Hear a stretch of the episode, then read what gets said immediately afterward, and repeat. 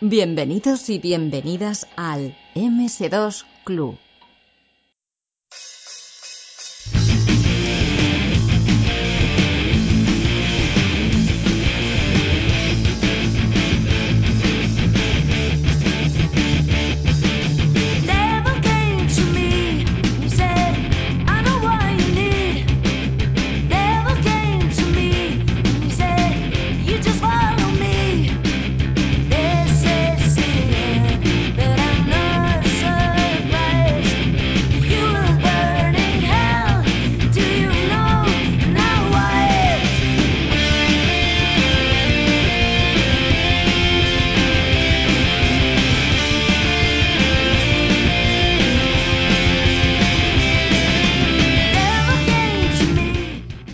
Tenemos en el MS2 Club a uno de los responsables de, de una empresa o un grupo de desarrollo de videojuegos que empezó pues en los 90, pero que sigue hasta, hasta el día de hoy. Y, y no, no es péndulo, sino que es, es Devilish. Eh, David Ferriz, eh, bienvenido al programa. Hola, ¿qué tal? Bueno, no te he preguntado si querías que te llamase David o querías utilizar algún tipo de nick. No, David, David está bien. Muy bien. Eh, ya te digo, yo me. Esta conversación que habíamos tenido un poquito antes, a mí me sorprendió, ¿no? Un grupo de desarrollo de, de videojuegos, de Billy's Games, que claro, eh, al, al echar la vista atrás, eh, hay juegos del año 90 y bastantes, ¿no? De finales de los 90, pero que realmente sois una empresa que, que todavía estáis actualmente eh, realizando juegos.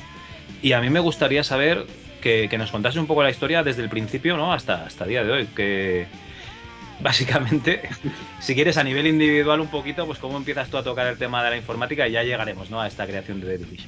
Sí, pues, pues a ver.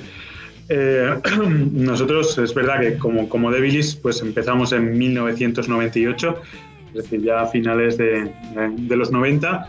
Y, bueno, empezamos eh, siendo muy jóvenes. Yo cuando, cuando, cuando fundé Devilis tenía 16 años y, y- y básicamente era un estudiante, ¿no? Es decir, yo creo que estaba todavía estudiando la ESO, eh, si no me equivoco. Eh, y bueno, nosotros empezamos a hacer juegos pues eh, simplemente por, por afición, ¿no? Por, por- bueno, porque a nosotros nos habían gustado eh, siempre los videojuegos desde pequeños. Yo pues me inicié en el mundo de los videojuegos eh, cuando mis padres me compraron una Master System 2, si no me equivoco, con, con Alex Kidd, con Sonic. y bueno, crecí jugando, jugando a esos juegos, ¿no? Eh, unos años después, pues me compraron mi primer ordenador. eh, bueno, fue- no recuerdo exactamente qué edad tendría, pero probablemente ya tendría mm, 13 años o algo así cuando, cuando tuve mi primer ordenador, que era un Pentium pues, a 120 MHz y si no me Madre mía, equivoco. un maquinón. Sí. Y, y así fue, fue como empecé, ¿no? A mí siempre me había gustado, me habían gustado los videojuegos y me había gustado mucho dibujar.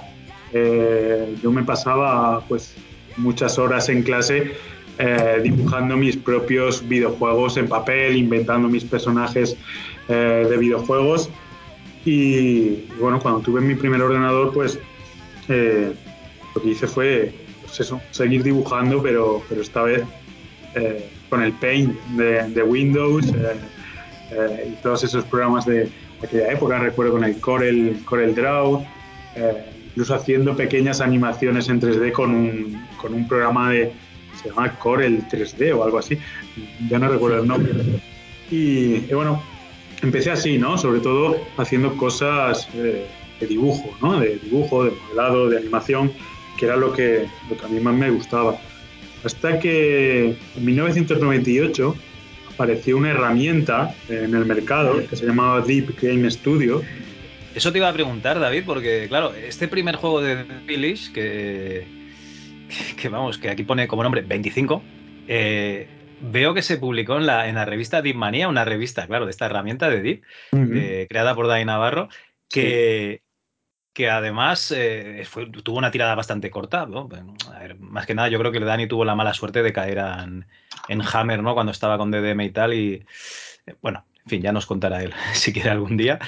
Y, y me llama mucho la atención eso, ¿no? Que, que es una herramienta el DIP que te, crea, que te que ayudaba a crear videojuegos, pero que tampoco no se veían juegos comerciales.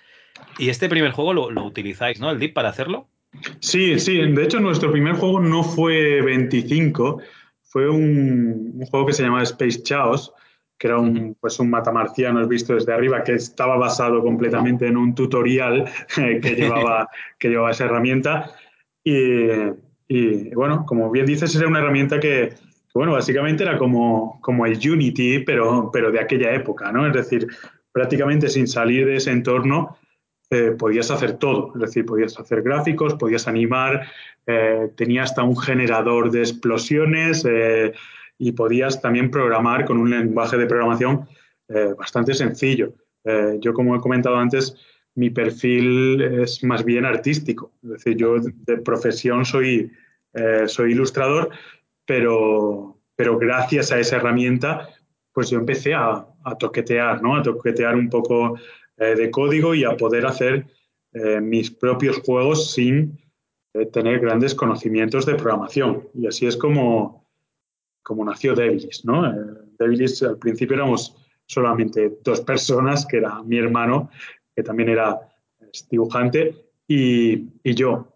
Y así nació el, el, grupo amateur y así es como nacieron los primeros juegos. El primero fue Space Chaos, que lo lanzamos en 1998 y se publicó en, en PC actual. En un, ah, en la PC actual salió. Sí, sí, hubo un concurso, eh, creo que fue a finales del, del, 98, un concurso de programación de videojuegos. Sí. Y, y, una de las categorías eran precisamente videojuegos creados con esta herramienta, con, con, con Studio. Y, y, nosotros lo presentamos y estuvimos ahí entre, entre los finalistas. Después de ese, ya en el 99, lanzamos Comando Pelota, que ese sí, Pelota. sí, que ese sí salió eh, salió, fue ganador del concurso de la revista Deep Manía, esa que comentabas que era una revista pues, eh, con una tirada muy pequeña, porque estaba orientada eh, precisamente a eso, ¿no? A la comunidad que había en España de Deep Game Studio. Me estaba ojeando y... alguna y yo creo que estaba orientada al, al, al desarrollador que no sabe qué tiene que hacer para hacer un videojuego porque también eh, cuando se les acaba un poco el material de Deep, empiezan a hacer cómo hacer un nivel para, yo qué sé, para el Duke Nukem, por ejemplo, sí. ¿no? y cosas así. Sí, era una mezcla un poco rara, ¿no? Y, y, había páginas ahí pues llenas de fragmentos de código. De hecho, recuerdo que, que con Comando Pelota pues pusieron allí impresas un par de páginas del código fuente de... Eh, el juego que, que, realmente era un disparate porque yo no era programador y, y, y era todo el rato eh, pues muy redundante, ¿no? Todo lo que yo escribía para hacer una cosa que probablemente un programador hubiese hecho pues con una función muy corta, yo escribía varias páginas, ¿no? Entonces, eh, era curioso. No, hombre, siempre está bien ver el, el, ejemplo de código fuente, y más en aquella época, que yo me acuerdo de empezar a programar en, en Java y tener que tirar de, de foros en inglés sí. para ver cómo se hacía algo. Sí, está bien, está bien. Sí, y, y, bueno, ese fue nuestro, nuestro segundo juego y, y, y, conseguimos eso, ganamos el concurso, recuerdo que nos dieron como premio 25.000 pesetas. Eh, y yo creo que lo gastamos, si no me equivoco, en comprar nuestra primera grabadora de CDs eh, porque no teníamos, no teníamos una grabadora de CDs y yo diría que en aquella época, en 1998, tampoco teníamos internet en casa, porque claro, yo por aquella época tenía 16 años, evidentemente vivía en casa de mis padres y, y yo creo que internet llegó a mi casa en el 99 o en el 2000, cuando ya empezaban a surgir esas tarifas planas, ¿no? Que te podías conectar a las 6 de la tarde, de 6 a 12. Eh... Por fin multitarifa plana, Guanadu. ¿Guana qué? Guanadu. Infórmate en el 900 902 000. Y, y tal, y fue entonces ya cuando, pues, cuando descubrimos que había más gente eh, haciendo videojuegos, ¿no? Y había más gente utilizando Deep Game Studio y de hecho mucha, mucha gente de la que actualmente pues está en la industria del videojuego española empezó utilizando esta herramienta eh, como nosotros. Eh, entonces estamos con el juego Space Chaos y, y 25, además de, de este comando pelota Que por cierto, no, no lo tenía fichado, ¿eh? porque yo para, para mirar esto estuve mirando la página computeremuzone.com, que está bastante Sí. bien para lo que es el, Sí, sí, sí. el tema de juegos españoles. Y este no lo tenía fichado. Pero el que me vuelve loco es uno que se llama Johnny con ella. Be Good. Sí, sí. ¿Eso qué es? Pues, pues eso, son, eh, eres un adolescente, eh, tienes la capacidad de hacer videojuegos y, y haces pues un poco eh, lo, que, lo, lo que, lo que hace cualquier adolescente, ¿no? Nosotros, Es el equivalente romano de dibujar una, una polla, ¿no? En sí, medio de, sí, de básicamente, de, de mercado. básicamente es eso, es un, era un videojuego protagonizado por, por un espermatozoide mutante. eh, que bueno, tenía que rescatar a, a una óvula que había sido, que había sido atrapada eh, por, por, un malvado que ya no recuerdo, eh, no recuerdo lo que era, eh, el, enemigo final.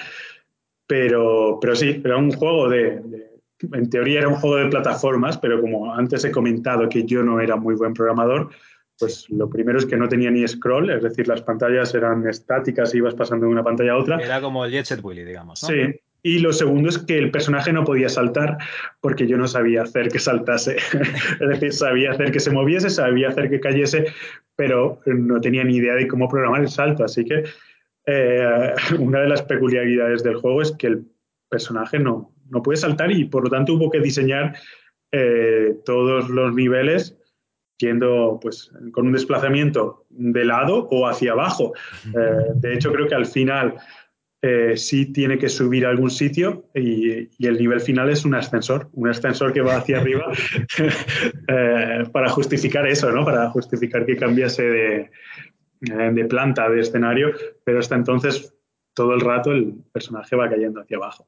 Bueno, conviertes una debilidad en una feature del juego, claro. Sí, de hecho eso ha sido siempre una de las eh, peculiaridades de, de, mis juegos, porque yo después, eh, después de estos juegos, sí es verdad que conocí, empezamos pues eso, cuando empezamos a mover estos juegos, encontramos a más gente interesada en el desarrollo de videojuegos aquí en, nuestra ciudad, en Villena. Eh, conocí a Enrique, que, que, actualmente es mi socio, fue uno de los fundadores de Devilis como empresa.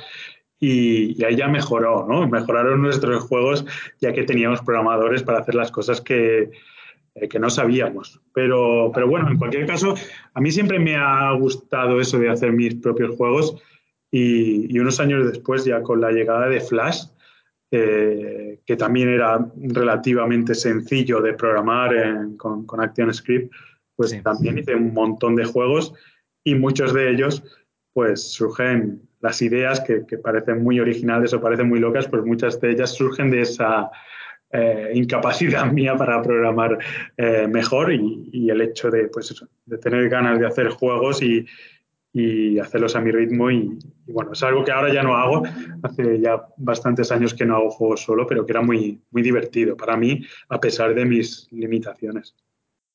Oye, eh, del concurso este de, de, PC actual, porque yo sé que, que, este concurso básicamente era para captar talento.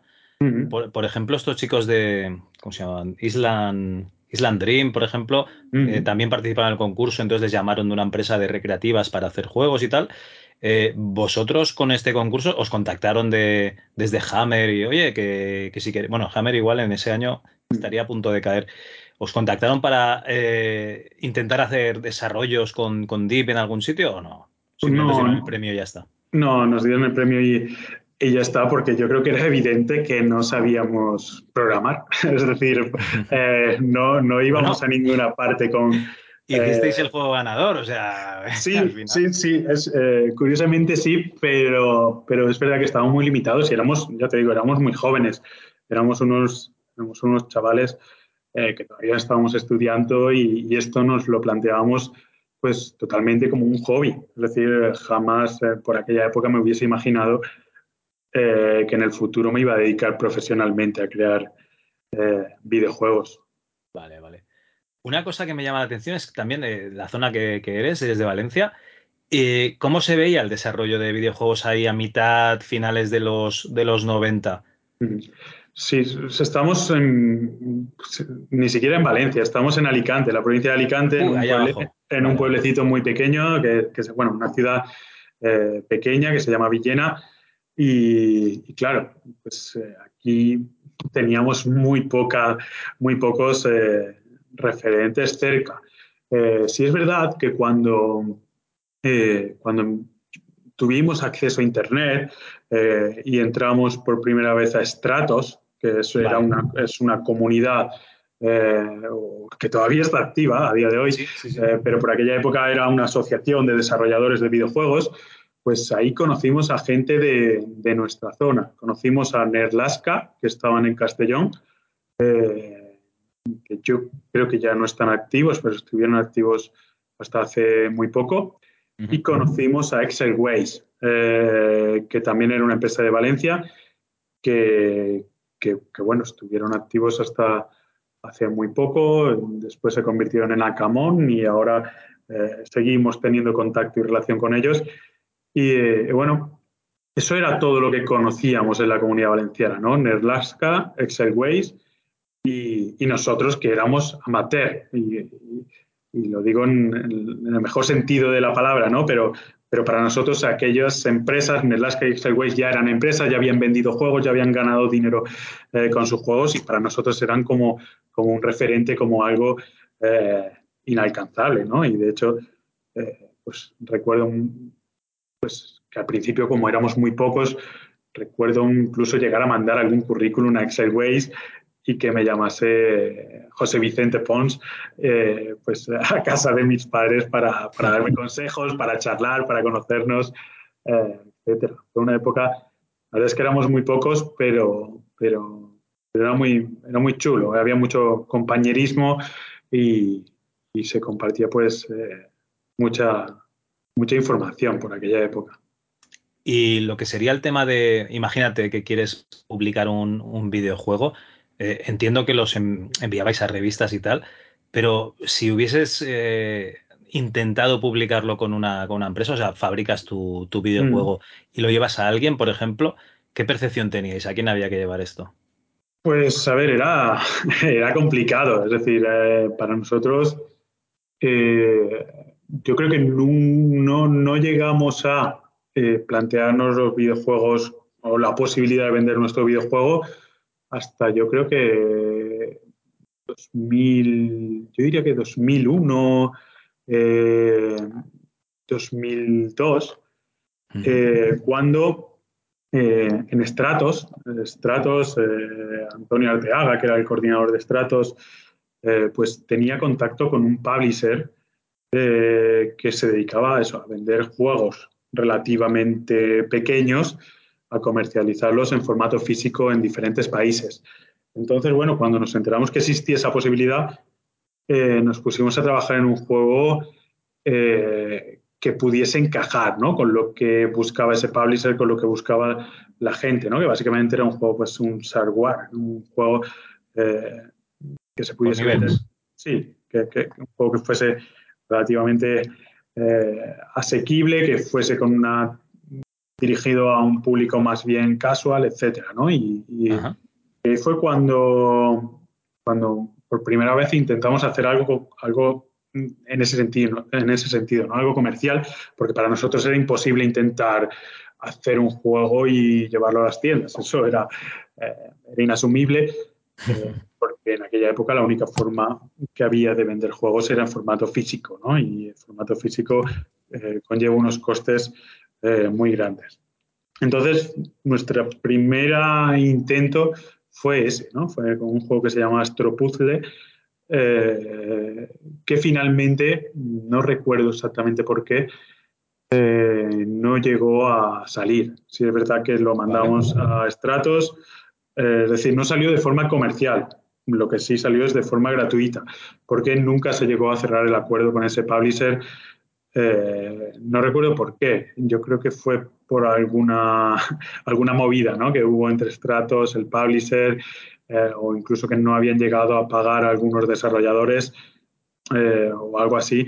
Y al final, pues Stratos decidió, creo que, que romper el acuerdo ¿no? con ellos, ¿no? Porque, uh -huh. porque eso no, no, daba buena imagen a Stratos, que siempre ha hecho una labor increíble. ¿no? Entonces, yo creo que eso fue lo que, lo que sucedió. Vale, aquí estamos hablando que supongo que le habríais pegado ya la patada al dip. y empezaréis a Mm. utilizar. Pues eh, mm, no, realmente no. Es decir, No, sí usábamos el Deep 2. Sí, sí, usamos Deep, eh, evidentemente usamos Deep 2 y después, eh, como yo no, o sea, yo quería seguir haciendo videojuegos, pero ya lo he dicho, yo no sabía programar. Y yo creo que en 2001 todavía no había conocido a, a mi socio Enrique, es decir, todavía no teníamos más programadores en el equipo. Vale. Eh, utilizamos una herramienta que se llamaba Phoenix, que era una herramienta gratuita, eh, mm, que era básicamente como Deep Game Studio, creado por la comunidad. Eh, era el mismo lenguaje que, que Deep Game Studio, pero permitía compilar para Windows, Linux y alguna plataforma más. Entonces, eso ya nos daba eh, más libertad. Es decir, en ese momento ya nos atrevíamos a hacer juegos o intentar hacer juegos que pudiesen venderse porque ya podían ser para Windows, pero hasta entonces estábamos limitados a lo que ofrecía Deep Game Studio, que era hacer juegos para MS2, y eso ya no, ya no se llevaba eh, cuando salió a la venta. Es decir, eh, los videojuegos, ya existía Windows 95, ya, ya existía Windows 98, es decir, la gente ya quería jugar en Windows y no en MS2. Windows 95. 8 megs is recommended, but I've got only 5. So there it was, my system. Complete. Bueno, entonces eh, entiendo que, que tienes razón, ¿no? Yo, para que te hagas una idea, yo tuve un, un ordenador 486 aproximadamente hasta el año 99-2000, ¿vale? Y claro, ahí por narices si instalabas Windows 95 pues con 400 megas de RAM, imagínate lo que te cabía. Así que lo ponía, pero para, yo qué sé, para usar el Quark Express y, y maquetar y cosas así. Y, y luego sí, ya directamente para Windows. Eh, por eso el podcast se llama un poco MS2 Club, ¿no? Porque estiré el Sí. MS2 todo lo que pude. Y, y este cambio de, de, de 2 a, a Windows, tú ni lo notarías, porque con un Pentium 120 en casa, que yo era un, un maquinón que lo Sí, movía todo. De hecho yo creo que mm, para aquella época ya tenía, bueno, no sé, no sé, yo creo que no sé si todavía tenía ese Pentium o tenía otro un poco más potente. Eh, eso no, no sabría decirte. Eh, porque sé que después tuve uno que era 450 megahercios y que ya era la, era la leche. sería un, ¿no? un Pentium 2 seguramente, Sí. sí. pero no recuerdo exactamente la época. Eh, el cambio no fue muy grande, es decir, eh, Si el juego es el mismo, simplemente lo compilaba para Sí. Windows, la resolución la misma, todo igual, ¿no? sí, lo- la única diferencia era que hacer los juegos con Phoenix, Phoenix no tenía un entorno eh, tan cómodo como tenía Deep Game Studio, es decir, no tenía un editor de eh, un editor de imágenes, no tenía un editor de animaciones, es decir, no tenía todo lo, lo- lo chulo que tenía Deep Game Studio que facilitaba tanto la labor. Lo único que compartía era el lenguaje, ¿no? pero, pero era mucho menos amigable en ese sentido. Vale, vale. Oye, pues no está nada mal porque habéis publicado los juegos, no comercialmente, pero sí a nivel amateur, os han dado un premio. Este, este último Astro Puzzle, comentas que también lo, lo distribuisteis, supongo con alguna revista, ¿no? Sí, ya, como ya teníamos internet, lo que empezamos a hacer fue eh, publicar los juegos en portales de, de descarga. Es decir, nosotros por aquella época hacíamos juegos freeware, es decir, hacíamos juegos gratuitos y queríamos, nuestra intención era que lo jugase todo el- la mayor cantidad de gente posible, ¿no? Era nuestro principal objetivo.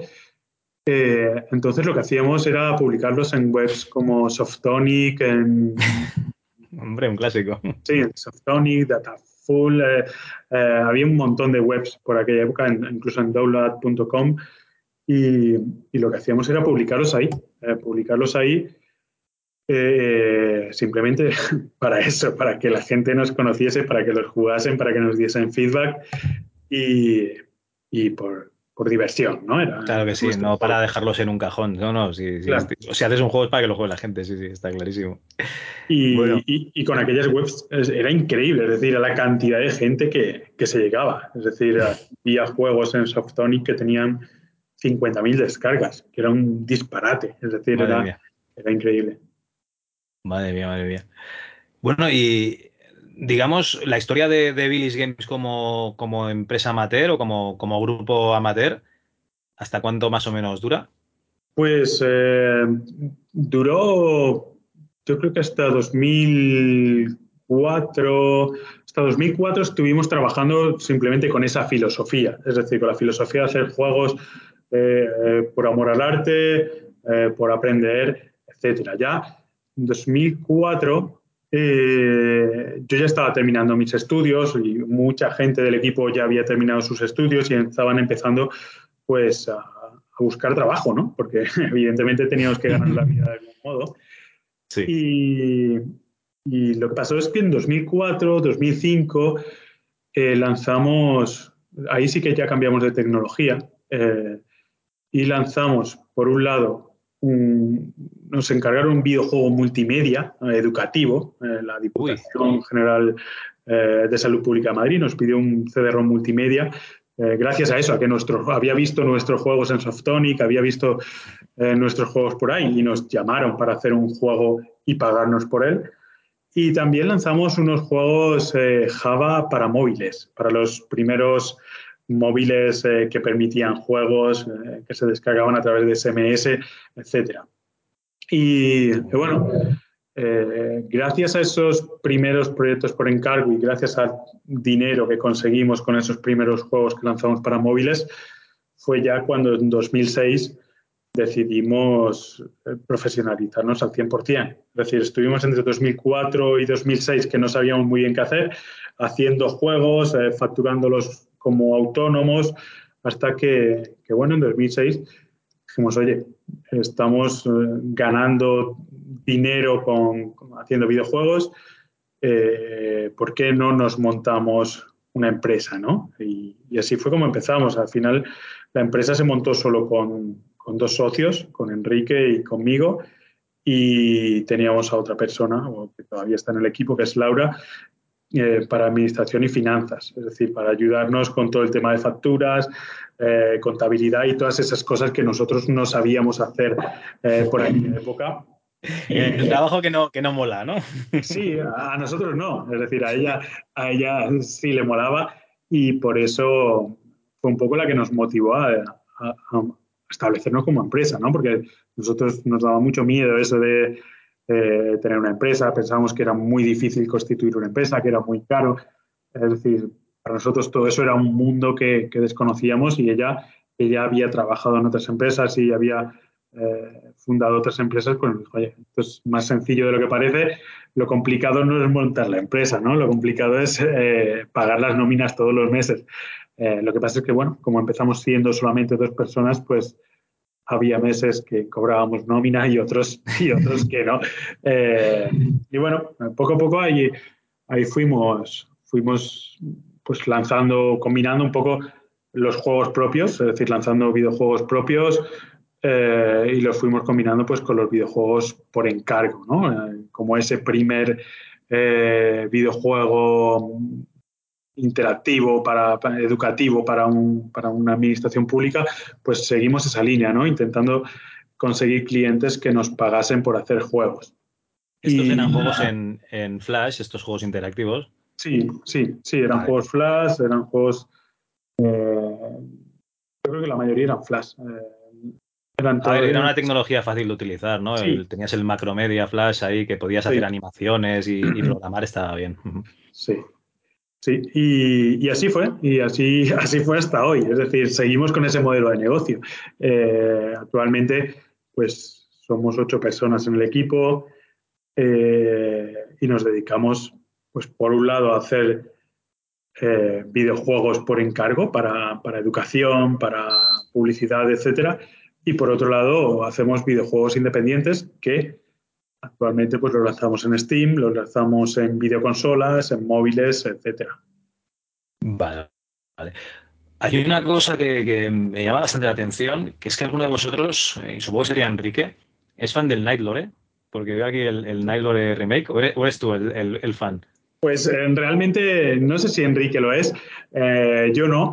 Eh, de hecho, ese es un juego que lanzamos, eh, pues eso, en nuestra etapa amateur, eh, había mucha gente en el equipo Es decir, Sí. llegamos a ser, no sé, 10, 12 personas eh, haciendo videojuegos por amor al arte, ¿no? Y, y ese juego, precisamente, lo hicieron, pues, unas personas que estuvieron en el equipo eh, unos años, eh, un par de años, eh, pero que después no siguieron con nosotros. Es decir, cuando nos establecimos como empresa y tal, ya no siguieron.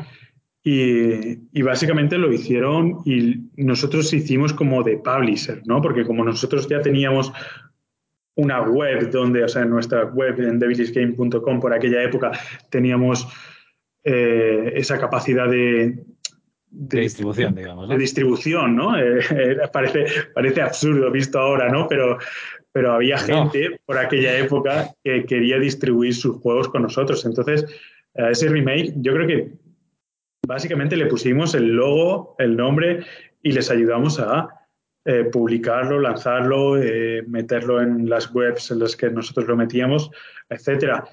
Pero casi no lo considero un desarrollo nuestro, porque ya te digo, eh, no, lo, no lo llegué, al menos un- no un desarrollo mío, porque yo no lo llegué a, no, no llegué a participar en ese desarrollo, más allá de eso, de darle promoci- promoción, difusión.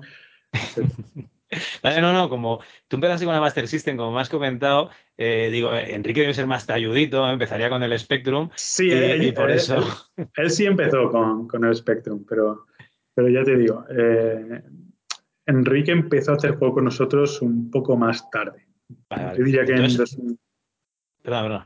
En 2004 me parece que has comentado. Sí, yo creo que, que empezaría por ahí. Es decir, porque muchas veces estábamos juntos, eh, hablábamos mucho, eh, hacíamos pequeños prototipos, pero, pero hacer juegos como tal, programar juegos como tal, yo creo que Enrique no hizo hasta que empezamos con, con el tema de Flash. Vale. Oye, pues entonces sí que teníais un- una buena comunidad de, de- si erais 10 amigos o 10 personas que, que coincidían, sí que erais una, una buena comunidad de gente que le gustaba lo mismo, ¿no? Que estaban interesadas en hacer videojuegos. Sí, sí, y además éramos gente de, de toda España. Es decir, eh, es verdad que nosotros empezamos en Villena, eh, después se unieron dos chavales eh, de Almansa, que es una ciudad que está, pues, no sé, a 50 kilómetros de aquí. Se unió gente de Elda, gente de Alicante y, ya al final se unió gente de, prácticamente toda España. Teníamos ahí un canal de IRC. y hacíamos juegos, es decir, lanzábamos un montón de juegos. Llegamos, por aquella época, pues llegamos a lanzar más de 20 o 30 juegos eh, gratuitos en aquellos años. Mía. lanzábamos eso, 5 o 6 juegos cada año y, y muchos de ellos, eso, no los hacíamos eh, nosotros, sino que, que, bueno, les ayudábamos a, digamos, a, a- a distribuirlos. eh, Y poníais el, el- el, digamos, el sello de calidad de Billy Sí, poníamos el sello de, de calidad o de, bueno, no, no, no sé si de calidad, pero sí un poco poner ese nombre y conseguir que la gente lo pues, le hiciese un poco más de caso, ¿no? Vale, vale. Pues eh, si te parece bien, eh, vamos a la parte más actual de, de o sea, ¿cómo sobrevivís como empresa en los primeros 2000? Pues a ver, eh, fue complicado, ¿no? Fue complicado porque, porque, bueno, nosotros, cuando nos constituimos como empresa en 2004-2006, eh, pues ni siquiera ganábamos suficiente dinero para dedicarnos al 100% a los videojuegos, así que lo, lo combinábamos con otros trabajos. Es decir, yo, por ejemplo, era diseñador web, mi socio era programador web en diferentes empresas. Eh, y por las tardes o los fines de semana era cuando nos dedicábamos a hacer eh, videojuegos, ¿no? Entonces, bueno, al principio pues lo intentamos lanzando nuestros propios videojuegos hardware en, Internet, es decir, lanzamos Nut and Scrap, que es, era un plataformas eh, pre-renderizado eh, bastante chulo.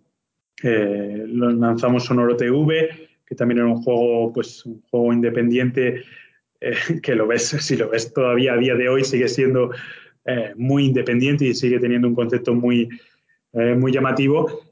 Pero, pero claro, nosotros no teníamos esa capacidad que tenía, por ejemplo, Steam eh, en aquella época de, promocionar los juegos y tampoco teníamos la capacidad de, entrar en Steam, es decir, porque Steam era una plataforma cerrada, muy cerrada a grandes, a grandes desarrolladoras, ¿no? ¿Y entonces Entonces, qué hacíais? ¿Subíais, pues, digamos, una parte gratis sí, eh, y poníais exactamente. vuestro número de teléfono y vuestro mail?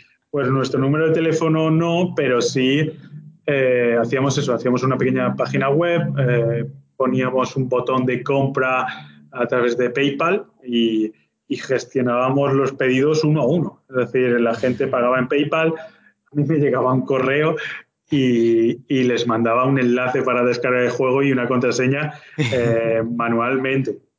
Javi de Eh, Teruel os ha comprado tal juego. Venga, Tal cual. el mail. era tal cual, parecía uh, algo automatizado, pero no. Es decir, cada persona que compraba uno de nuestros juegos por aquella época, pues eh, pasaba por un email escrito a mano eh, por mí. Eh, lo que pasa es que no fue, el problema fue que no mucha gente compraba los juegos. Es decir, eh, Newton Scrap, pues no sé, no sé cuántas copias llegaríamos a vender. Eh, llegaríamos a vender 200, 300 copias eh, y Sonoro TV fue todavía peor.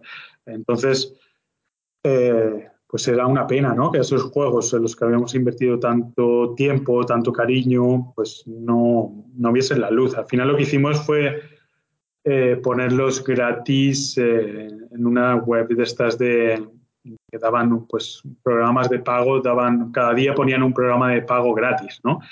Y, y recuerdo pues que al final pusimos esos juegos ahí durante un día.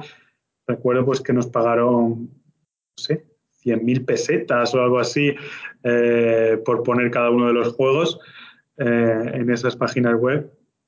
Y, y, eso fue todo lo que ganamos con aquellos, con aquellos juegos. Entonces, eh, pues eso, eh, por un lado veíamos que, lanzar los juegos para PC, los juegos que a nosotros nos apetecía, era inviable si no teníamos un publisher. Por otro lado, eh, hacer juegos para móviles Java, eh, que eso, pues en 2004 eh, pues para, podía parecer una buena idea porque había muy pocos móviles. Para nosotros también se estaba empezando a ser eh, inviable porque no podíamos tener acceso a todos los terminales móviles que había en el mercado para poder probar los juegos. Así que eh, eso también era un modelo de negocio que no nos íbamos a poder permitir, a pesar de que habíamos lanzado un par de juegos y habían funcionado bien. Eh, no podíamos seguir ese modelo de negocio, así que nos centramos principalmente en Flash. Es decir, durante muchos años estuvimos haciendo juegos Flash y, y ahí sí encontramos, encontramos la rentabilidad. Es decir, por un lado, hacíamos muchos videojuegos Flash para, eh, para clientes, videojuegos publicitarios, eh, videojuegos educativos que funcionaban muy bien por aquella época, que, que, los subías a, a minijuegos.com o a Newgrounds, a Congregate, a todos esos sitios y tenían, se contaban las partidas por millones. Es decir, era muy guay, ¿no? Lanzar un videojuego y que lo jugase un millón de personas en un par de días. Era increíble. Y, y sobrevivimos gracias a eso. Es decir, sobrevivimos como, como empresa gracias a Flash. Pero pregunta, ¿eh? ¿Las páginas como minijuegos.com os pagaban algo? Sí, sí, sí. O sea, ellos cobraban de publicidad y os repartían algo según bueno, de uso. Por un lado estaban los clientes, es decir, nuestros clientes eran gente, eran empresas como Colacao, como Famosa, eh, como Nocilla, es decir, eran marcas que querían eh, tener videojuegos dentro de esos portales, es decir, querían, eh, querían tener videojuegos. Espera, estaban llamando. Tranquilo, no. No, no, no, he colgado. Eh, querían tener videojuegos dentro de esos portales que tenían un tráfico eh, increíble, ¿no? Entonces, esas marcas mm, tenían que buscar a alguien que les hiciese, hiciese esos videojuegos. Sí, y ahí eso era pago directo, directamente. Claro, ahí estábamos, estábamos, nosotros muy bien posicionados, ¿no? Porque, a ver si es el señor Colacao, oye, no me, me, sabe mal que no te entre un pedido, tío. No, no, no te preocupes. vale, vale. Eh, entonces, eso por un lado. Y por otro lado estaba el modelo de negocio de las sponsorizaciones.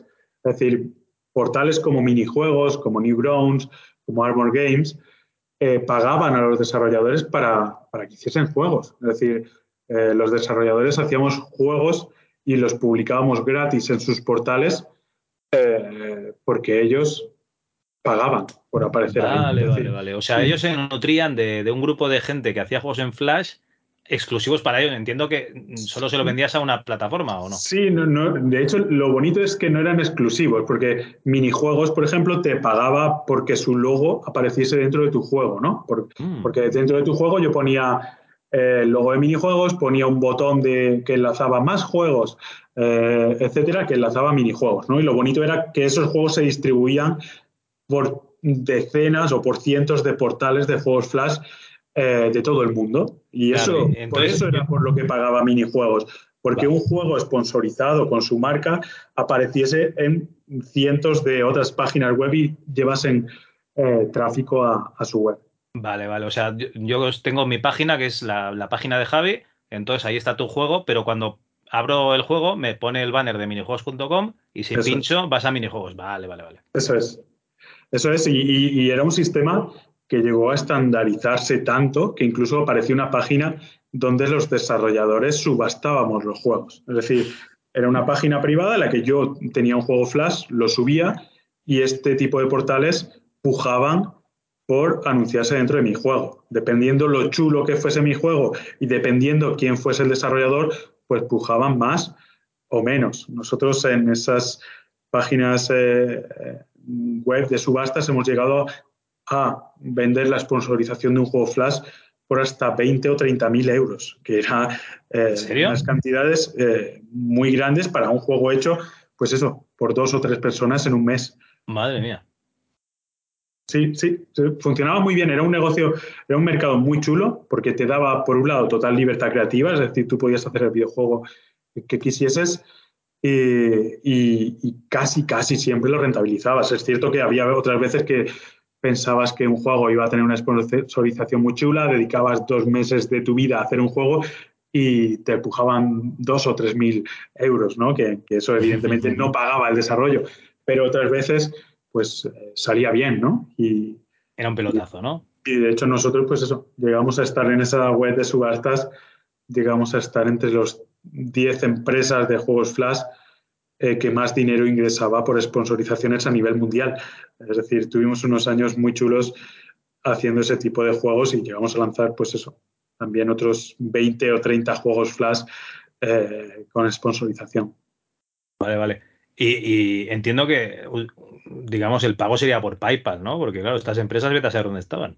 Sí, era, era, era por PayPal, pero, pero era todo legal. Es decir, eh, eran No, no, no, no, no me refiero a eso, ¿eh? Me refiero a, a que como se han dado tantos timos y tal, digo, Sí, sí, no, era por PayPal, pero tú firmabas un acuerdo, es decir, firmabas un contrato, eh, eran empresas pues de todo el mundo, ¿no? De Estados Unidos, de, de- no sé, hemos trabajado con, con empresas prácticamente de medio mundo y eso también te ayuda un poco a aprender, ¿no? Porque tienes que ver, pues eso, cuando, eres una empresa contratos. pequeña, leer los contratos, tienes que aprender a firmar un formulario de impuestos para declarar tus impuestos en Estados Unidos y que no se te quiten un porcentaje más grande.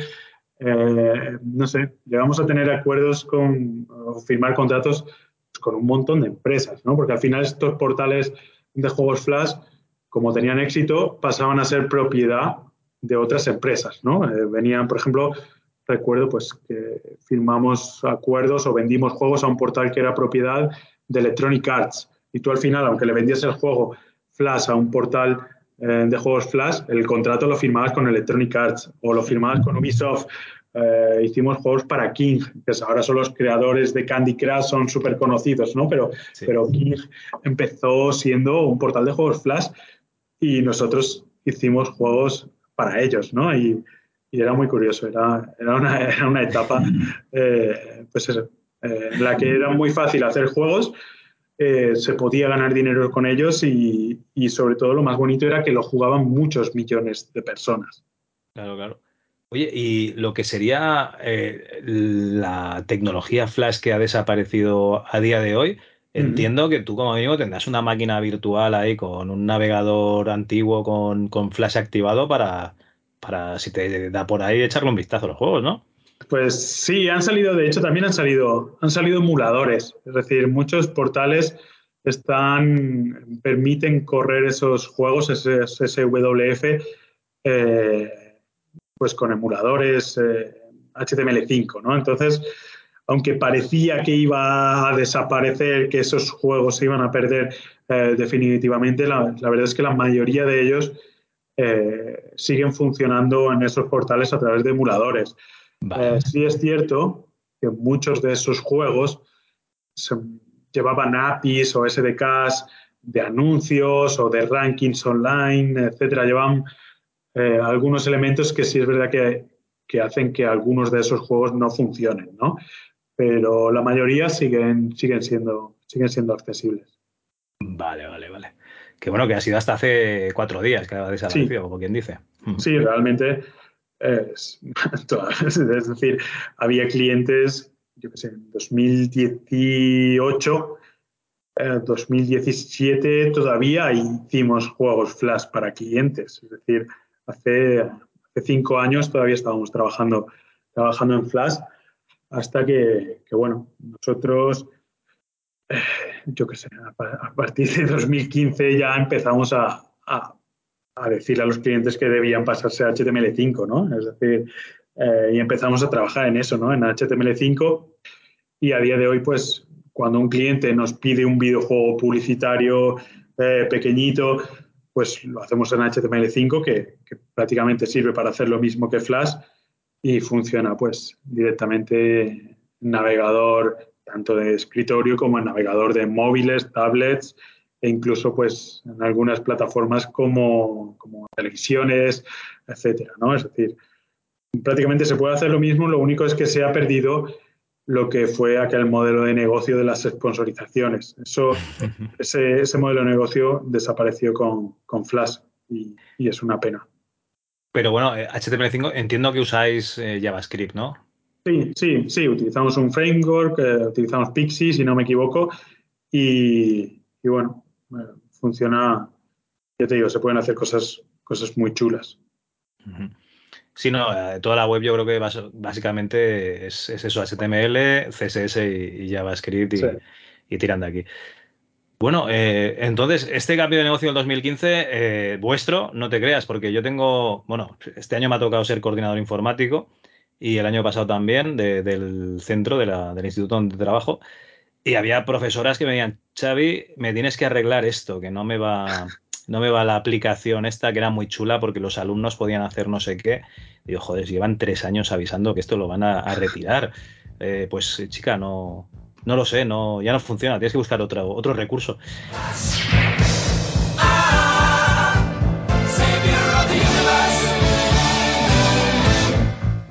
Y lo que pasa es que, claro, esos ar- archivos Flash pues han desaparecido ya directamente, los ya no están colgados, muchos Claro. de ellos. Pero bueno, lo que comentas tú de un emulador, pues, pues estaría muy bien para, para recuperar Sí. alguno de esos que no funcionen. Sí, no, no sé si merece la pena seguir alargando, alargando la agonía. La agonía, yo, ¿no? yo- yo creo que prefiero, eh, hecho creo, creo que sería bueno para todos, ¿no? Que esos contenidos eh, se, se vuelvan a hacer y se vuelvan a hacer bien, se vuelvan a hacer en HTML5 y que duren pues otros 15 años, ¿no? Pero, pero yo creo que ya... eh, No, sí, yo, te- yo- yo- yo- yo creo que sí, yo creo que no merece la pena meterse en temas de emuladores, en temas eh, de tal, y, y creo que lo que merece la pena es rediseñar esos contenidos o esos juegos y adaptarlos a los, a los nuevos tiempos, ¿no? Porque los nuevos tiempos eh, no las, la interacción no es igual que era entonces, ¿no? Es decir, ahora se puede interactuar con un móvil, se puede interactuar con un teclado, se puede interactuar con un ratón. Eh, se tienen que tener en cuenta otras cosas como la accesibilidad, eh, el ser responsive, es decir, ahora se tienen que tener muchas más cosas en cuenta que por aquel entonces y, y por eso yo voto por rehacer, rehacer contenidos y dejar Flash morir. vale, vale. Eh, ya se lo diré a la profesora que me lo dijo el año pasado. Ya se lo dije, eh, búscate, búscate la vida. O sea, hay más recursos online. Eh, si no los quieres fabricar tú, pues, pues busca uno por ahí. En fin. Bueno, eh, ¿y, y cuál es el, el siguiente paso que habéis dado en los juegos? ¿Seguir con la publicidad, digamos, con juegos eh, Mm. por encargo? Y a nivel de juegos puramente de juego lúdico, ¿qué tenéis por ahí? A ver. Pues eh, nosotros es cuando murió Flash, es decir, nosotros estábamos muy cómodos haciendo juegos Flash, pero cuando ya vimos que iba a morir, pues decidimos pues eh, ver cuál era el siguiente paso, ¿no? Y el siguiente paso, eh, lo primero que intentamos fue meternos en el tema de, de iOS y Android, ¿vale?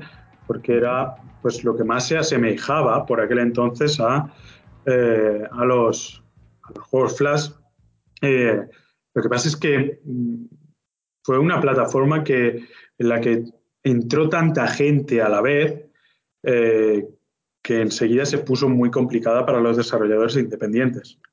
Es decir, publicar tu juego en Google Play o en la Apple Store sin una campaña de marketing detrás, pues es un suicidio actualmente, pero ya era un suicidio hace 5, 6 y 7 años, ¿no? Entonces, Ah, sí, el juego lo Eh, publicas, pero es como si estuviese en la parte de atrás del todo de la estantería donde no llega nadie. Sí. Sí, así que bueno, mm, como vimos que también el modelo de negocio que se estaba implantando en esa plataforma era el free to play, eh, que es un modelo de negocio que a nosotros no nos gusta, es decir, no, no queríamos diseñar juegos, tener que diseñar los juegos pensando en que sean un servicio, ¿no? En- pensando en enganchar a la gente el máximo tiempo posible, pensando cómo vamos a conseguir que esta gente, que este juego que es gratis, eh, la gente pague más veces eh, por el juego. Nosotros, nuestra filosofía eh, no se basa en eso, ¿no? No, no se basa en diseñar monetizaciones, sino se basa en diseñar experiencias para el usuario y, y, claro, los juegos para móviles,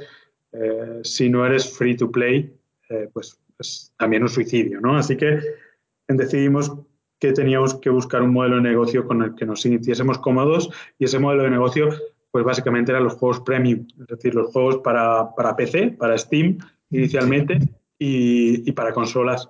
Eh, eso era lo que queríamos hacer después de Flash. Habíamos estado muchos años haciendo juegos muy pequeñitos, juegos eh, de desarrollo muy corto y nos apetecía probar otra cosa que eran los juegos de desarrollo más largo y, y lo que hicimos fue, pues eso, probar con uno, ¿no? Probar con King Lucas, que fue el primer juego que lanzamos en Steam, que lo lanzamos en 2016, pero llevábamos trabajando en él, yo creo que desde 2013 o, o incluso antes. Eh, y ese fue nuestra primera incursión en este tipo de juegos. Fue un juego, pues que, que bueno, que salió a la venta en Steam en 2016, después yo creo que en 2018, 2000, la verdad es que no sé en qué año. Después lo lanzamos también en Switch. Y, y, y, bueno, aunque no funcionó muy bien económicamente, porque sí es verdad que conseguimos vender, al final conseguimos vender 40.000 copias o 50.000 copias, eh, pero es verdad que se vendieron la mayor parte de ellas estando de oferta, ¿no? Eh, vale. porque, Oye, son, porque- son muchas copias, ¿eh? Sí, son muchas copias. Son muchas copias, pero no llegamos full a, price. claro. no lleg- no- claro, no, no, no son a precio completo y, y no, yo creo que no, llega, no llegó a ser rentable el juego eh, nunca, porque habíamos invertido, pues eso, dos o tres años, no a tiempo completo, evidentemente, pero sí habíamos invertido los recursos de dos o tres años en un equipo, pues, eh, de muchas personas, ¿no? Porque eh, por aquella época, pues, ya no éramos un equipo de dos, sino que éramos un equipo eh, de seis, siete personas y la nómina de seis o siete personas todos los meses es mucho dinero para una empresa, ¿no? Entonces, eh, aquí Lucas habíamos gastado mucho dinero y no lo llegamos a recuperar, eh, pero mm, sí eh, vimos que, que, bueno, aprendimos mucho con ese juego Y aprendimos mucho para los siguientes, ¿no? Eh, Claro, entonces, es, es la base de experiencia, porque además, ¿el, el port de Swiss lo, lo encargasteis o lo hicisteis vosotros? lo hizo, lo- lo- sal- surgió a través de un publisher, es decir, lo hizo el publisher Ah, vale. y, y salió bastante bien y, y lo lanzaron y a, a nosotros no nos supuso ningún coste y sí nos supuso pues unas ventas y unos ingresos extra unos años después del lanzamiento en Steam, ¿no? Entonces, bueno, ese fue nuestro siguiente paso. Con King Lucas, es verdad que no lo rentabilizamos, pero nos gustó la experiencia. Y después de King Lucas lanzamos Path to Sign, eh, que fue un juego independiente mucho más experimental que King Lucas y que si bien no vendió tanto como Kid Lucas, eh, creo que debe estar rondando las 30, 40 mil copias, eh, sí se vendió, la gran parte de esas copias se vendieron a un precio más alto Y, también habíamos tenido en cuenta otra cosa que no tuvimos con Kid Lucas, que fue el presupuesto del juego, ¿no? Es decir, para hacer parte de una Mosaín gastamos mucho menos dinero. Hicimos una inversión mucho más pequeña, hicimos un desarrollo mucho más corto, de apenas un año, eh, y por lo tanto ese juego sí fue rentable. Eh, funcionó, funcionó relativamente bien. La versión de Steam, después lo lanzamos en PlayStation 4 y en Nintendo Switch, y un año después lo lanzamos también en móviles, eh, en formato premium. Es decir, en- fuimos a móviles eh, con un formato que no se lleva, pero fuimos de la mano de un publisher estadounidense eh, que tenía experiencia con ese tipo de juegos y gracias a ellos pues funcionó muy bien. Funcionó muy bien porque Apple lo destacó como juego del día en la Apple Store a nivel internacional y, y eso pues te hace vender muchas copias en un solo día. ¿no? Entonces, Vale. eh, funcionó bastante bien. Y, bueno, ese es el camino ¿no? que, que- decidimos seguir eh, pues cuando murió Flash a partir de 2016, pues hasta ahora estamos haciendo ese tipo de juegos. Juegos independientes que lanzamos tanto en Steam como, como en PC, o sea, en Steam, en Mac, en consolas y, y a veces incluso en móviles. Muy bien. Y ahora más o menos que nos podéis adelantar más o menos qué estáis haciendo. Pues, eh, a ver, ahora estamos, eh, lanzamos Oniric, eh, que fue nuestro proyecto más grande hasta la fecha. Lo lanzamos el verano pasado. Eh, lo lanzamos pues gracias a que tuvimos, fuimos beneficiarios de una subvención para el desarrollo de videojuegos y, y pudimos hacer un desarrollo bastante grande que salió en Steam, salió en Nintendo Switch y en Xbox. Está pendiente todavía la versión de PlayStation 4 eh, que, que, bueno, las eh, corrían a cargo de nuestro publisher.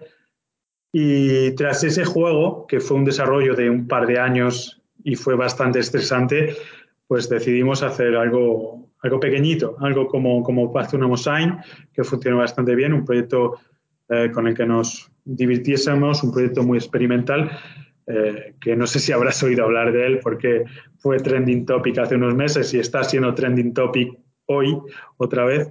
Hoy. Eh, sí, precisamente hoy. Se llama Minabo. Eh, Ah, vale, sí, sí, hombre, este sí que me suena. Que yo digo, uy, los van a, los van a lapidar. Pues, pues ese es el, el proyecto que ahora mismo tenemos entre manos. Es un proyecto eh, que si bien el nombre pues da mucho juego, es un nombre, por un lado, eh, hace que la gente, pues nos ha ayudado a que la gente conozca el juego, pero el concepto de juego en realidad es un concepto de juego muy experimental y un concepto de juego yo creo que muy bonito, porque es un juego eh, que básicamente es una metáfora sobre la vida y lo que queremos hacer eh, con ese juego es que la gente reflexione sobre cómo se relaciona con los demás y cómo trata a los demás a lo largo de su vida, ¿no? Y cómo eso, ese tipo de relaciones, ese tipo de, de comportamientos influyen eh, pues en ti, en tu personalidad y en la de los demás. Y, y ese es el proyecto que, eh, que estamos haciendo ahora y con el que estamos pues, muy ilusionados y, y lo estamos pasando muy bien. Es decir, lo estamos disfrutando mucho. Eh, por un lado, porque está teniendo más visibilidad que ninguno de nuestros anteriores proyectos y eso es muy bonito, el, el que la gente pues, pues conozca el juego y, y por otro lado, pues eh, porque es un proyecto que nos motiva, porque, porque más allá de la broma fácil, de la broma del nombre, es un proyecto yo creo que muy chulo y, y, y bonito, ¿no? Es bonito de, de hacer y, y, de ver a la gente eh, jugar. Eh, estoy viendo capturas ahora mismo, el arte, el arte es muy bonito, es precioso. Eh, me recuerda muchísimo a los libros de ilustración de, de, de cuando era crío, ¿no? De, uh -huh. de GB. Y, y, la verdad es que está muy, muy, muy bien. Y una pregunta te quería hacer, ¿esto es online o es de monojugador de toda la vida? Es, es, es monojugador, es decir, eh, es un juego que, que, que, que, de momento va a salir en Steam, en Switch, en móviles y quizá también en, en PlayStation 4, pero es un juego eh, que tiene dos modos, ¿vale? Dos modos de juego. Por un lado tienes el modo vida libre, uh -huh. en el que tú naces eh, con un aspecto aleatorio y con una familia y una vida aleatoria, es decir, cada vida en el juego es diferente, entonces tú naces, brotas de la tierra y vas encontrando a otros nabos por el camino. Eh, entonces, en función de cómo te relaciones con ellos, pues conseguirás que sean tus amigos o tus parejas, eh, podrás tener otros, podrás tener retoños, eh, podrás tener enemigos, es decir, dependiendo un poco el tipo de interacción que, que hagas con ellos, pues tendrás una vida u otra. Y, y bueno, cada vida dura, un, pues depende un poco al ritmo al que vivas, ¿no? Pero dura entre 20 y 40 minutos y, bueno, al final de esa vida pues se muestra un resumen de, de, tu personalidad, ¿no? De las cosas que has logrado en la vida, de lo que has conseguido, eh, de qué virtudes y defectos has ganado. Y todo esto eh, no se construye al azar, se construye en base a, pues a, a un asesoramiento que hemos tenido de una psicóloga externa para que este tipo de relaciones, este tipo de comportamientos, este tipo de repercusión a la hora de interactuar de un modo u otro tengan cierto sentido ¿no? y, y, y sean de, de, algún modo realistas eh, como con las acciones, ¿no? Con, con o sea, las acciones, ¿no? Entonces, eh, al final, pues cuando lanzamos la demo en Steam, mucha gente nos decía, oye, esa lápida, ese resumen que hay en mi lápida, es exactamente como soy yo en la vida real, ¿no? Me ha, definido muy bien y es precisamente por eso, ¿no? Porque nos hemos basado un poco en la ciencia para, para que el juego eh, tenga, tenga cierto realismo dentro de eso, de que es un juego protagonizado por nabos, donde las mascotas son rábanos y donde suceden cosas, eh, pues, pues a veces... Eh, poco surrealistas, ¿no? Pero ese es un modo, ¿no? El modo vida libre, y, sí. y, era el modo principal que iba a tener el juego. Pero después nos dimos cuenta, cuando lo empezamos a probar con gente, a enseñar a gente, pues nos dimos cuenta que, que bueno, que quizá habíamos sido demasiado ambiciosos con eso de pretender que la gente eh, se divirtiese jugando muchas veces al modo vida libre, ¿no? Eh, que al final aunque es cierto que cada vida es diferente y hay un montón de variables. Déjame, déjame hacer, meter aquí cuchara antes de que cambies de, de, modo. Claro, o sea, esto es una cosa de las, eh, una de las cosas ¿no? que nos dan los videojuegos, que es impersonar a, a, otros personajes. Y es lo que comentas, ¿no? Seguramente muchas personas directamente viven su vida de nabo como su vida real, con sí. lo cual acaban haciendo un resumen de lo que harían en vida. Pero bueno, la gracia de, de, ser un nabo en un videojuego es que puedes hacer otras cosas que a lo mejor no harías, ¿no? Sí, eh, evidentemente. Entonces, pues a lo mejor pues eres más amable o al revés, eres más agresivo o, o, eres más pasota con la familia o menos, porque entiendo que va esto, ¿no? De una introspección, ¿no? Y de, y de un, digamos, eh, entender y reflexionar un poco lo que, lo que es nuestro paso por la vida, precisamente. Entonces, esta es, es, la gracia, mm, vivir la vida de diferentes maneras, ¿no? Y a lo mejor reflexionar, pues, oye, pues aquella vez que hice esto, ¿no? Si hubiese hecho esto otro, que al final no deja de ser un videojuego, pero bueno, es hacerte pensar. Es exactamente eso, es exactamente eso. Y, de hecho hay gente que hace cosas que no haría en la vida real, o entiendo que no haría en la vida real. Yo, estuvimos viendo jugar a mucha gente durante el festival de demos de Steam y había gente, pues eso, que tenía un par de retoños y se agobiaba porque no podía hacerle caso a todos y salía corriendo, ¿no? Y, salía corriendo, eh, salir corriendo en el juego eh, significa avanzar más rápido en la vida, es decir, huir del, del pasado, es decir, tus hijos, eh, tus retoños o tu pareja o tu familia, tus padres quedan, en el, quedan atrás en el pasado y tú vas caminando más rápido hacia el futuro, ¿no? Eh, entonces había gente que lo hacía, evidentemente, o que ah, no le hacía caso a sus padres, o que eh, incluso llegaba a tener eh, varios romances a la vez. Es decir, hay muchas posibilidades, hay muchas formas de vivir y ninguna es la correcta, ¿no? Tanto, tanto en la vida real como en el juego.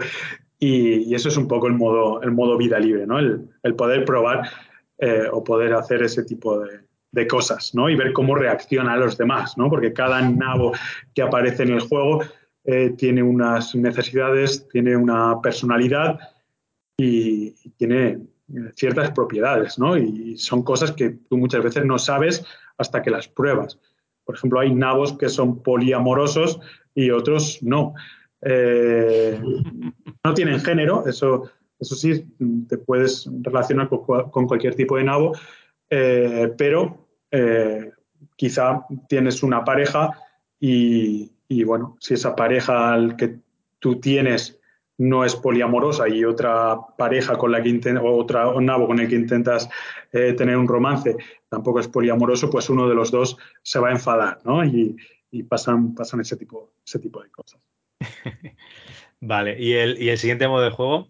Bueno, el siguiente modo de juego, pues eh, básicamente eh, lo hicimos, por un lado, porque, mm, porque nos dimos cuenta de eso, ¿no? que, que el, el modo vida, vida libre es muy chulo, eh, pero, pero quizás se quedaba corto ¿no? para, para lanzar un juego y pretender que la gente lo usase más allá de un par de horas. ¿no?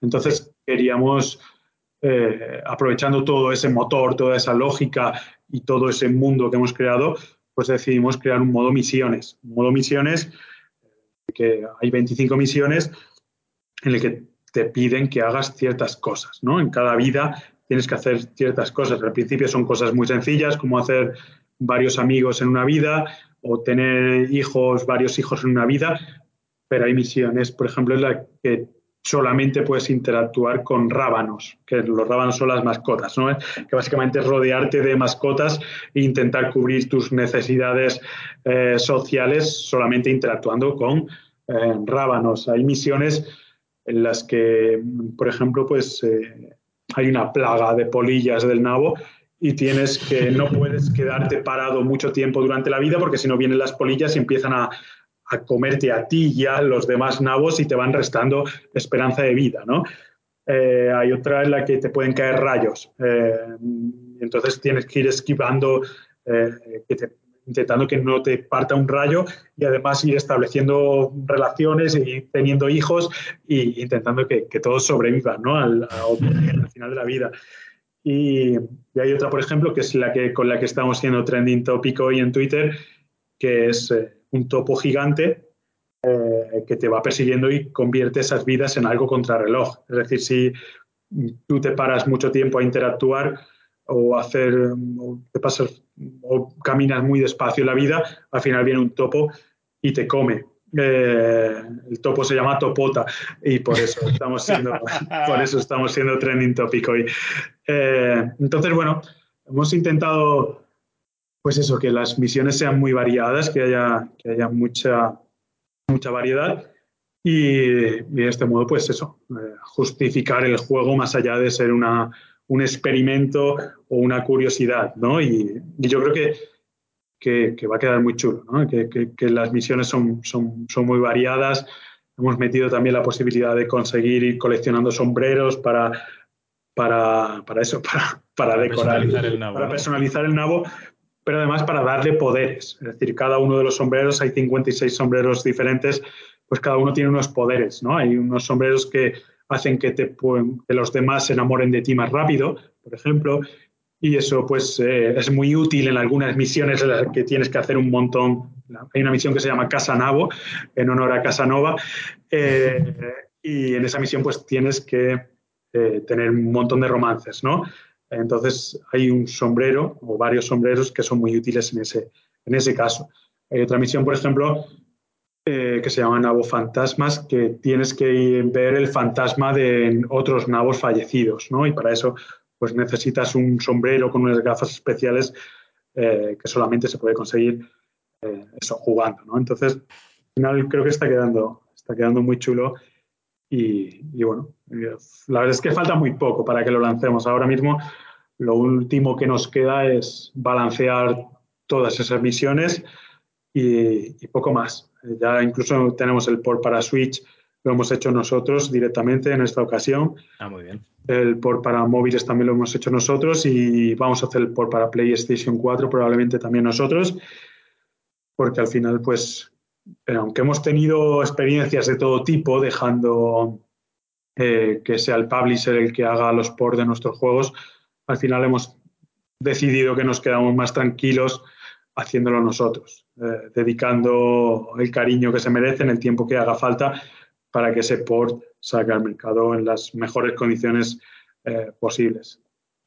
Oye, entiendo que el apartado artístico será tuyo, ¿no? De este juego.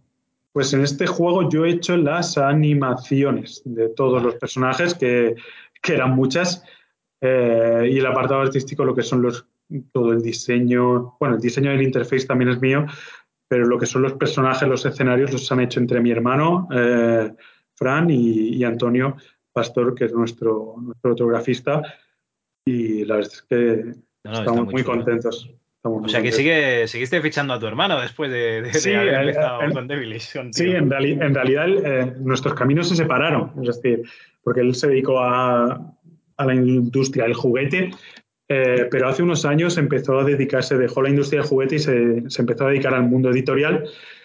Y, y aunque no trabaja con nosotros, no está con nosotros en plantilla, eh, hemos seguido colaborando durante todos estos años y, y es verdad que llevamos un par de años sin trabajar juntos y decidimos, oye, tenemos que hacer algo juntos de nuevo y, y qué mejor oportunidad que hacer, que hacer, que volver a trabajar juntos con, con Minao, ¿no? Y, Claro, dibujar nabos con tu hermano, muy bien. Sí. él es muy, le, le gusta mucho, le gusta mucho eso de, de dibujar nabos, así que era la persona, era la persona, la persona adecuada. De hecho, el nombre del juego, el nombre del juego lo puso él. Eh, le dije, oye, ¿qué ideas, qué ideas se os ocurren? ¿no? Pedí ideas al equipo, ¿qué, qué ideas se os ocurren para el juego? Y, y, él lo puso como broma. Me mandó un PowerPoint con varios nombres, varias propuestas de nombre, pero yo cuando lo leí dije, vale, ya Tiene que tenemos, ser este, ¿no? ya tenemos un nombre. Claro, a ver, estos eran España y en los países hispanoparlantes, ¿no? Porque luego te Sí. irás a, a- afuera y dirán, esto parece como asiático, ¿no? Como Sí, micado, to- ¿no? totalmente. Es decir, sabíamos que en España iba a tener broma, que nos iba a dar cierto un empujón. Sí. Eh, tampoco esperábamos que fuese a ser trending topic dos veces, ¿vale? Eh, fue algo bastante inesperado eso. Pero, pero bueno, sabíamos que en España, pues más allá de la broma, que nos iba a ayudar en ese sentido a, a- a, pues, a llegar a más gente que de costumbre, pues fuera de España no nos perjudica para nada. Es decir, es un nombre pues, que suena asiático, suena japonés y de hecho pues mucha gente de, de Japón se ha interesado por el juego, ¿no? Y, y en ese sentido, pues ya te digo, más allá de la curiosidad y de la broma en España, eh, el nombre me parece un nombre bonito, ¿no? Eh, un nombre fácil de recordar. Eh, por ejemplo, Compaste una Mosain es un nombre que nadie recordaba y nadie sabía pronunciar, etcétera, ¿no? Y, y, y es algo que aprendimos a base de golpes, ¿no? De lanzar Este juegos con un nombre que no se puede recordar, pues vamos a hacer un nombre que sea sencillo y, y Minabo encajaba, encajaba perfectamente con eso. Bueno, eh, hablando de japoneses, ¿no? Porque tienes el estudio Ghibli, ¿no? Porque, por ejemplo, te saca Kiki, la aprendiz de bruja, sí. Mononoke, no Hime, y luego la puta del castillo en el cielo. O Sí. sea que no hay problema, no hay problema. No hay Se la devolvemos. bueno, pues David, os deseamos muchísima suerte con, con este Minabo, o con vuestro nabo, básicamente. Y eh, te quería hacer un par de preguntitas que se lo hago a todo el mundo que, que pasa por aquí, que pasa esta tortura. La primera de ellas sería eh, un juego de la época, digamos, el scope que tiene este programa, más o menos, del Mm. año 90 al 2001, que le hayas dado mucho o que tengas un gran recuerdo. Pues, a ver, a mí me gustaba mucho el Skid en la, en la Master System. Eh, si tuviera que elegir uno de MS2, pues, Por ejemplo, pues a ver. sería un detalle. Yo recuerdo, recuerdo muchos, ¿no? Porque, mm, claro, por aquella época, pues eso, te pasaban los juegos en disquete, no sabías muy bien de dónde venían. Y recuerdo que me gustaban mucho los juegos de carreras. Recuerdo Screamer, recuerdo eh, BC Racers, recuerdo los Worms. Los Worms me encantaban, por ejemplo, ¿no? Eh, y de hecho, yo diría que Minabo tiene algo de, de Worms eh, en, en, en el concepto, ¿no? Aunque no lo parezca. Y, pero bueno, yo si tuviera que quedarme con, con, un juego de aquella época, me quedaría con Skid. Eh, con Skid de Master System, con Asteris, con The New Zealand Story. Es decir, había mucha, había mucha, hay mucho donde elegir, ¿no? Y ya no solo en consolas o en MS2, sino en las recreativas de aquella época, ¿no? En todo lo que era el arcade, habían juegos, pues, Claro, esos eran los juegos que molaban, realmente. Es que hemos vivido, ¿no? Nosotros hemos vivido eso, ¿no? De, de, poder ir a un salón recreativo y jugar a cosas que no podías jugar en tu casa, ¿no? De ver aquellos primeros juegos en 3D de Sega, ver el, el Virtua Racing, el, el Tekken, o el, no sé, Daytona USA, todos esos juegos que, que tú los veías y decías, esto no lo voy a tener nunca jamás en mi casa, eh, hasta que, bueno, empezaron a salir aquellas consolas la eh, Saturn, modernas, la Play. Sí, Sí. sí.